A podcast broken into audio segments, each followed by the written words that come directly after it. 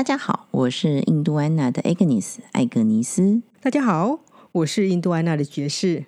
欢迎收听没咖喱的印度厨房。We don't serve curry here。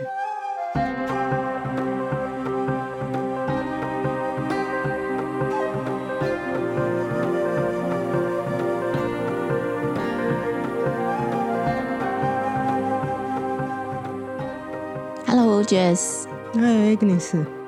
我们今天又来到了这讲印度食物的时间。啊，是的，现在我们要来讲香料，这是个非常有趣的香料。对，那我们今天呢要介绍这个第三种比较常使用的原香料。嗯原香料在家庭料理里面呢，使用最多，其实在卡丘拉豪这个地方呢，第一名就是孜然，就大家，然后第二名呢就是 mustard seed 芥菜籽，其实第三名呢就是我们今天要介绍的葫芦巴籽。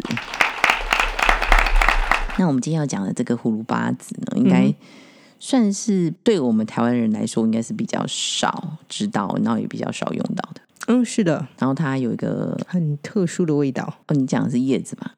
嗯，对了，我们今天会介绍葫芦巴籽跟葫芦巴叶。葫芦巴籽跟葫芦巴叶，它同时都被当做香料在使用，对。然后使用在不同的地方。是，但如果你没有说他们是一家人，你也不会知道自己在同一植物食物上，嗯哼，因为葫芦巴叶本身呢有非常非常特殊的香气，嗯哼，但是基本上葫芦巴籽就本身闻起来是没味道的，可吃下去呢，其实是有味道的，是，但葫芦巴叶是你光是拿出来从袋子里面拿出来，拿出来就有很强烈的味道。个那个室内就充满了这个味道，嗯。因为印度安娜的这个料理酱里面呢，使用了葫芦巴叶，嗯哼，每个月我都要挑这个葫芦巴叶，嗯哼，只要每次一挑呢，整个厨房就是充满了香气。那我们今天就先从葫芦巴籽开始讲好了。好啊，其实这个葫芦巴籽呢，嗯其实我们刚刚提到嘛，它没什么味道，但是它其实很硬。我印象非常非常深刻，就是我记得呢，我们第一次参加那个广播的时候，其实除了很紧张以外呢，嗯哼，然后还有一件事情让我很印象深刻，嗯，什么事？就是这个主持人姚顺啊，嗯哼，因为我们带了这个香料去嘛，嗯哼，那当然大家都很好奇，我就说那欢迎来尝试看看。但是我忘了提醒他，葫芦巴籽非常非常硬，哦，真的，对，然后硬咬下去，他说啊这个怎么跟石头一样？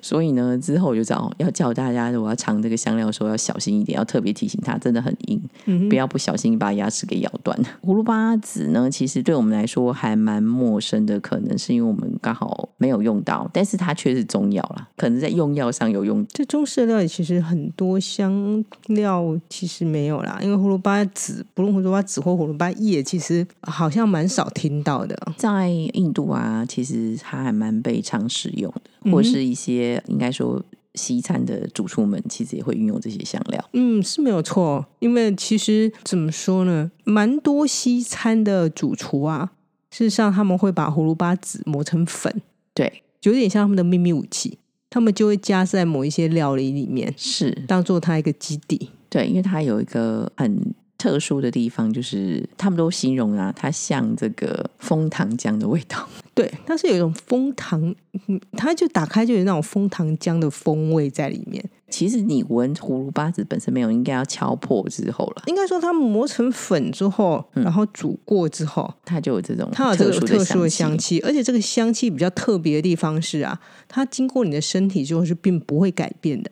所以意思就是说，如果你长期服用的话，或吃很大量的时候，那个人会闻起来就有蜂糖的味道，哦，那到底要吃多少才会其实闻起来像蜂糖？并不是它跟它像蜂糖这样讲是有点。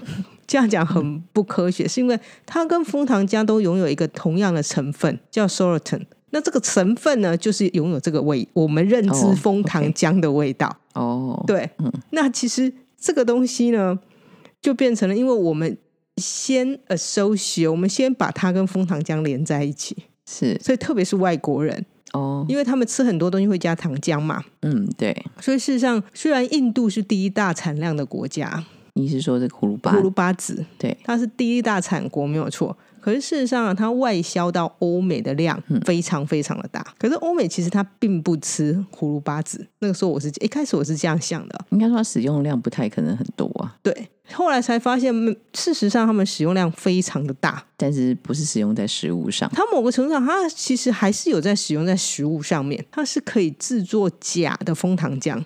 哦，你是说这个就可以骗过大家？也不能说是假的，其实它可以制作某种糖浆，我们应该是这样那个讲啊。叫做枫糖浆风味的对糖浆，枫糖浆风味的糖浆，而且它是天然的，因为这个情形它就跟那一种化学做出来的糖浆区有区隔了。哦，因为它毕竟还是天然的，它毕竟它还是天然的，而且它闻起来就像枫糖浆。哦，那也挺好的，有达到目的就对了。是的，那这是事实上它其中一个有趣的点哦。你现在讲到这个，我跟你讲一个也不算笑话，因为它是个新闻啊。嗯，大概零五年的时候吧，那时候我还在美国，我还因为我还记得这个新闻。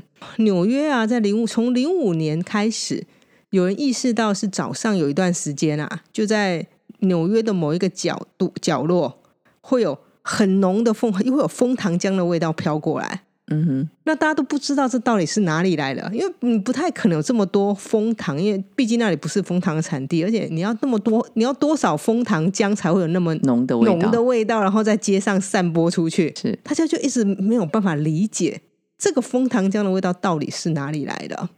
就这样过了很多年，一直到零九年的时候，终于有人理解了，是因为在哈德森在河的另外一边，是。事实上有个工厂。哦，他正在制造，他事实上他是在加工葫芦巴籽，之后要花了他们五年的时间，终于有人意识到，哦，原来是这样子东西。葫芦巴这个植物啊，事实上还蛮好长的，所以它其实很多地方都有涨。那第一出口国当然了，我们讲一零一第一出口国一定就是印度，一它因为使用量大嘛，所以它本身事实上栽种植物很多。可是它最初的它原始地其实应该是算从伊朗中东部分到北印度到北印度，都有产就，其实它就是它的原产地。那文献上其实不太确定它真正原产地是哪里啦。嗯，不过大致上在考古的文献上嘛，大家都是推究，事实上在西元前四千年的时候就已经有考古考古出有葫芦巴子的使用文献了。哦，原来是这样子，嗯那当然了，最早真正有葫芦巴的使用记录，嗯就是记录它到底用什么东西，当然就是埃及人了。哦，那不外乎到我每次讲到香料的时候呢，就是我们在古埃及的木乃伊的身上也是有发现葫芦巴籽哦，的踪迹。那到底做木乃伊用了多少香香料？对，我们上次说有一集我会特别来细数木乃伊到底用了什么多少香料，因为我好像每一种香料都会提到这个内容。不过埃及呢也使用它在药物身上。嗯，对就就像中医好像也是有使用的。是的，那埃及目前还是葫芦巴的第二大出口国。那我们还是先讲回来跟食物有关系好了。嗯哼，好，那我们既然你讲到葫芦巴籽，我就先讲葫芦巴籽好了。嗯那葫芦巴籽其实应该是说在解密印度厨房里面呢、嗯哼，葫芦巴籽的使用，当然那个次数不像那个自然或是 Master C 那么多，比较特别是它特别用在这个腌制物。嗯哼，我们的两道的柠檬腌制物跟辣椒腌制物其实都有用到葫芦巴哦，籽、是哦，对，它都是磨成粉，然后再去使用的，因为它的一个特殊呃味道啊，跟它有个苦味啊，这种那样香料都是苦的，本色的嗯哼，这些，然后它其实在我们的腌制物里面都有用到。那另外一个很特别，就是我们在台湾也很多南瓜嘛，对吧？是的，它煮南瓜真的很好吃，哦，是哦，我很久没有煮南瓜了，对，我都拿对拿它来煮味噌汤，是味噌汤真的很好吃。你会发现说，其实这个只要像有一点点甜的东西嗯的食材，嗯哼，或是你讲的这种比较暖一点的东西，嗯然后就会让你感觉有甜甜的东西。哦，没错啊。对，那你其实都加那个葫芦巴籽都很 OK。哦，了解了解，那当然有一些所谓的有名的主厨们，他们会拿来做马铃薯，嗯，就是也把它当成一般的香料来使用啊，嗯哼，煮马铃薯啊，或是煮豆豆子浓汤。也会可以使用，但是在乌伊子家呢，它其实就是主要就是拿来做南瓜料理这样子。那下次其实有机会的时候，大家可以试试看，那真的味道很棒。嗯哼，还有就是呃，我们其实使用比较多，还是会回到这个葫芦巴叶。嗯哼。补充一下，葫芦巴籽也很适合在乳制品里面。所谓的乳制品，你是指说，乳制品料理，例如说我们在姐妹厨房里面不是有优格咖喱吗？嗯，对，优格咖喱其实它有炒这个葫芦巴籽，哦，是哦，就是乳制品的东西。嗯就是想象这种比较西方啊，然后香香甜甜的东西的哦乳制品哦都可以加这样子。嗯那也包含到说，像我刚刚一开始的时候提到说，印度安娜的料理酱里面有放嘛，嗯哼，其实就在我们那个奶油坚果酱里面，嗯奶油坚果酱它也是有奶油跟鲜奶油的成分，所以这些都还蛮适合你讲的是葫芦巴子叶吧？是是。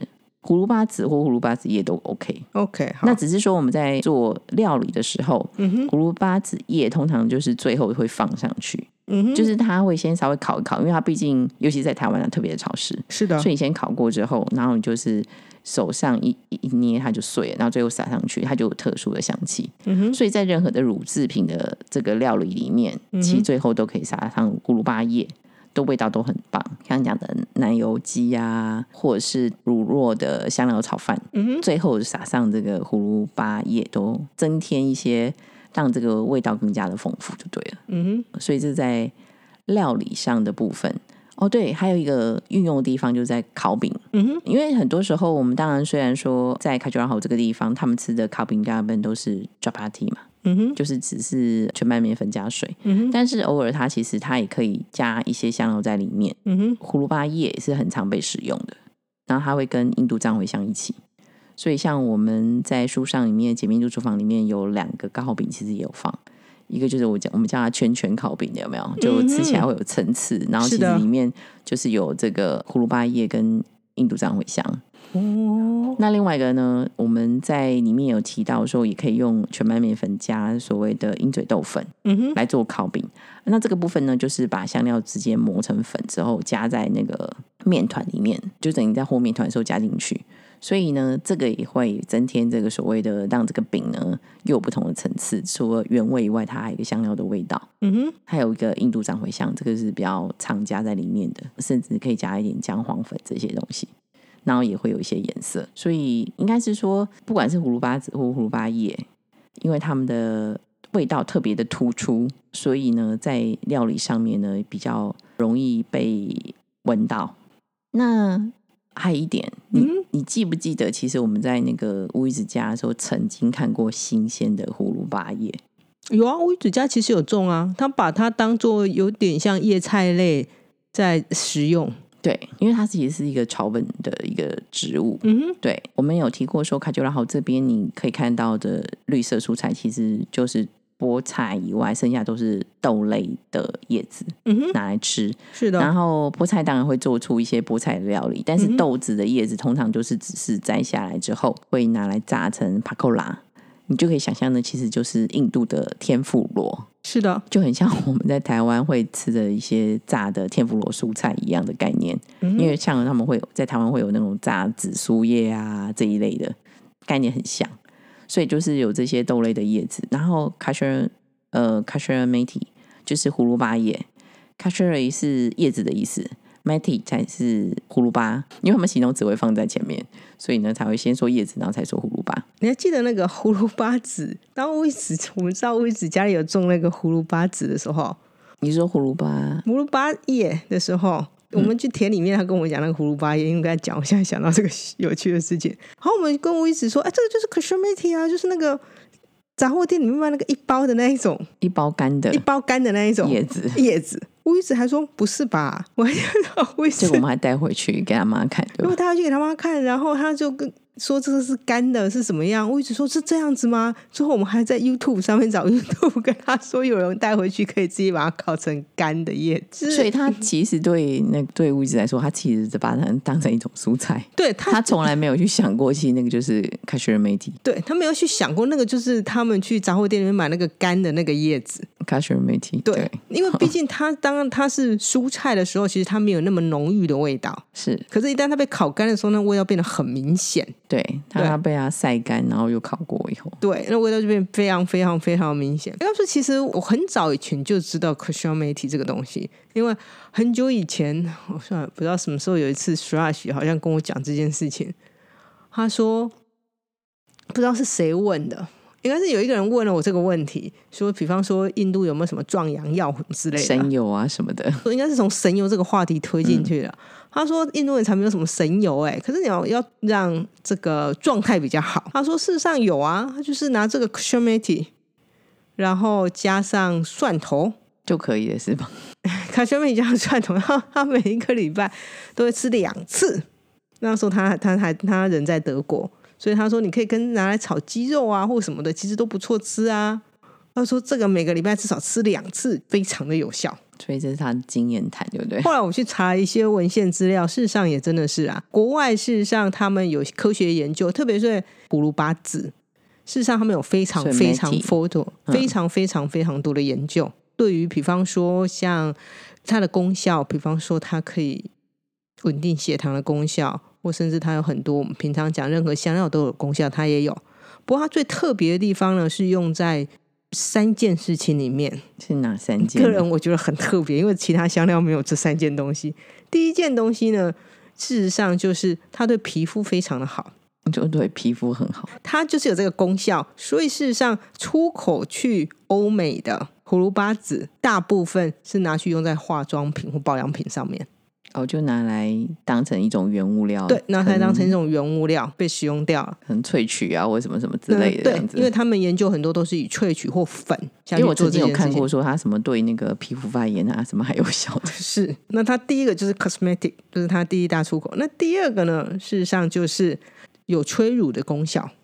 哦，就是说妈妈有这个需求。如果母亲有这个需求，就是有些乳可能会比较少一点的话，事实上它这个的话，它很多事实上就是它的像精油啦，或者是像 capsule，就是药粉这样子的类型的东西，在国外事实上是有这样的产品的。那就是磨成粉的药啦，就是把它纸磨成粉就对了，它就不会去把它添加成其他另外一种产品啊。你说它很单纯，它就很单纯，直接磨成粉，直接磨成粉，或是磨成它有茶也可以，他们有做成茶，茶也是可以，花茶也是可以，就是会增加这个妈妈哺乳的可以分泌出来的就是乳汁乳汁多一点。是的，那这件事情有一次我们好像也在分享书会的时候遇到一个兽兽医师，兽医师嘛，他是在那动物用的药物的一个。公司工作 对，那我们讲出这个名词的时候，他说说他好好奇看这个，因为他说他们也会使用这样在动物在动物身上药品上是的，那同样也是跟哺乳有相关性的内容。嗯哼，第三点呢，事实上就是蛮有趣的。刚刚之前讲过，它对于男性的功能性有协助嘛？事实上，它同时对于不论男性或女性呢，国外的时候呢，他们有做个研究，就是不论男孩子女孩子，如果使用。一定的量，一定的量，也其实他讲其实真的不多哎。他说一茶匙的三分之一，一天只需要吃一茶匙的三分之一。他慢慢吃了两个礼拜，他会增加兴趣。兴趣这件事情啊，对性有兴趣这件事情，事实上是 testosterone，就是男性荷尔蒙。那男性可能如果是男性荷尔蒙不太足够，其实这个当然是会下降。可是女孩子其实我们身体上是有一定的女性，那也有一定的男性荷尔蒙。可是，当男性荷尔蒙不足的时候，你当然不可能在女性身上补男性荷尔蒙，因为它会引起某种心血管疾病。因为这已经是本人研究就有了。所以，他们如果说他们做的研究是，如果去补充用用葫芦巴籽的话，让他们服用的话，它也是两个礼，他好像 cycle 都是两个礼拜吧，哦，就会见到功效，它就会见到功效。所以在国外呢，你讲第一个，我们刚才已经讲，我刚刚讲是第一个，它是 cosmetic 嘛，这是我觉得挺有趣的嘛。然后它会放在我们刚刚讲，比方说食物，如果是哺乳的话，它就用食物或粉嘛。嗯，它另外一个其实最大的选项呢，事实上在药类，嗯，pharmaceutical，嗯哼。那这个事实上也是葫芦巴籽出口到国外的，还蛮大众的。印度出口第一大国是 German 德国，就是它第一大宗出口国的话，第一个国家是德国，再来是美国。就以其实都。听起来这些都不是用在食物上，所以它的量才会更大。对，就是不是用在食物上，它的量就会更大。那德国其实我们比较常，其实很容易想到就是医药嘛，嗯哼，或是医美嘛，比较进步，比较进步，像这样类型的东西，想想说啊，好像也蛮合理的。就是根据数据还有我查到的这些内容，其实我就觉得蛮合理的。但我们还是要再次强调一下，这些东西如果要当药用的时候呢，不。呃，这个可能要经过医生啊，经过人家评估之后再看说这些东西怎么使用。哎，是的，因为他但我们刚刚讲的其实应该是说，如果你只是简单的食疗的话，当然你就可以来试试看，但不是拿来所谓的这个治疗。对，就是可以像徐老师建议的话，一个礼拜两次，然后可以煮。哦，就是放在食物里，放在食物里面再使用。是的，多放一点蒜头，对，多放点蒜蒜头跟 meti 跟。哦，他用的是葫芦巴籽，他用葫芦巴籽叶，他用 c r e m a t i 他用的是葫芦巴籽叶，所以所以他认为那个葫芦巴籽叶也会有这个功能，对不对？呃，会，因为他去国外嘛，所以他带的是一盒一盒的那个 Christian Mate 葫芦巴子叶。OK，比较对，这是他他说这是他们的祖传秘方哦。那他们在家里面是不煮鸡的，他们在家里面是煮其他东西。因为比较吃素的、啊。对，可是这是祖传秘方。哦，反正就是只要蒜头跟卡西尔梅提多放一点，那其他食材不是太重要，对，其他食材不是太重要。觉得它好吃就好了。是的，我想应该是这个样子的原理。但是我我想了，应该说它放的应该不会是特别多，因为真的卡西尔梅提它本身的味道真的很重。我觉得应该不会太多啦，因为我看根据我看到的那些呃医学研究报道啊，就是他们在做研究的时候，就是投下去的分量，做实验的分量其实都并不高，就像我刚刚讲三分之一三分之一茶匙一天，嗯哼哼，对，其实可以达到这样的效果。其实我对这个香料啊，算是蛮有故事性的，每次讲出来我都觉得它有很强烈的故事在背后。你是说不同于其他对对，不同于其他的香料，其他香料不外乎就是什么帮助消化啦，对帮助消化，然后对呼吸系统很好啦。对，然后什么呃 antibiotic 啊，你说消唯一一个炎啊对所谓的消肿啊生生殖系统，然后这个是比较有趣，因为当我第一次知道这个食材的时候，它基本上就是跟就是性有很大的相关性，因为你毕竟不哺乳也是。可说的事嘛？嘿，对，嗯事实上我一直觉得这个食材是非常非常有趣的食材。如果有机会的话，其实大家都应该买回去试试看。是的，那当然了，我们料理酱其实里面有啦。我觉得本身就是我们的料理酱应该是姜黄番茄，我觉得它 c e a e 的味道是比较明显你显。这样觉得啊？嗯，我个人这样觉得。难道你觉得奶油坚果 c e a e 对啊的味道比较明显吗？是啊，哦，是哦，我觉得姜黄番茄跟就是胡萝卜子叶的味道是比较明显。我来讲的话，嗯基本上奶油坚果它放的香料没有特别多，但是它就是因为 c a s h e e 然后它就让整个每次在做这个奶油鸡啊，或是奶油鲑鱼、奶油坚果鲑鱼的时候，味道非常非常的香，非常非常的重啊。是哦，可是我个人觉得是姜黄番茄，因为我每次姜黄番茄在做肉丸的时候，我觉得那个味道是很香的。是啦，因为因为其实就是因为有 e r m e t i 啊，所以就就是有一个很特殊的味道。等一下，等一下，你现在刚刚讲到那个奶油奶油坚果酱吗？还是奶油油坚果？鲑鱼，对，对，上次啊，我今天讲完这件事情，我突然想到，这就是另外一个有趣的故事。上次那个 Regina 不是说阿育吠陀说奶油不能跟鲑鱼加在一起？奶油不能跟鲑鱼加在一起。没有，那是我说的啦。嗯，他说他说阿育吠陀说不能这样吃的。应该是说有一种说法，这是我知道的，但是他他没有特别说是阿育吠陀，但是有一个就是印度的古老说法，就是乳制品不能跟蛋白质在一起，所以并不是针对鲑鱼，因为我记得 Regina 说他们特别在哦课堂上有讲过，真的哦、哦就是不能吃奶油鲑鱼这种东西。那他外国朋友都觉得、啊，怎么可以这样子？因为这在国外其实是哦蛮常见的一道菜。哦，原来是这样不。过下次就是你跟他跟他讨论一下鱼这件事情。嗯嗯，好，那今天葫芦巴是有各式各样的故事，葫芦巴叶有各式各样的故事。那我们下次见喽，好，拜拜，拜拜。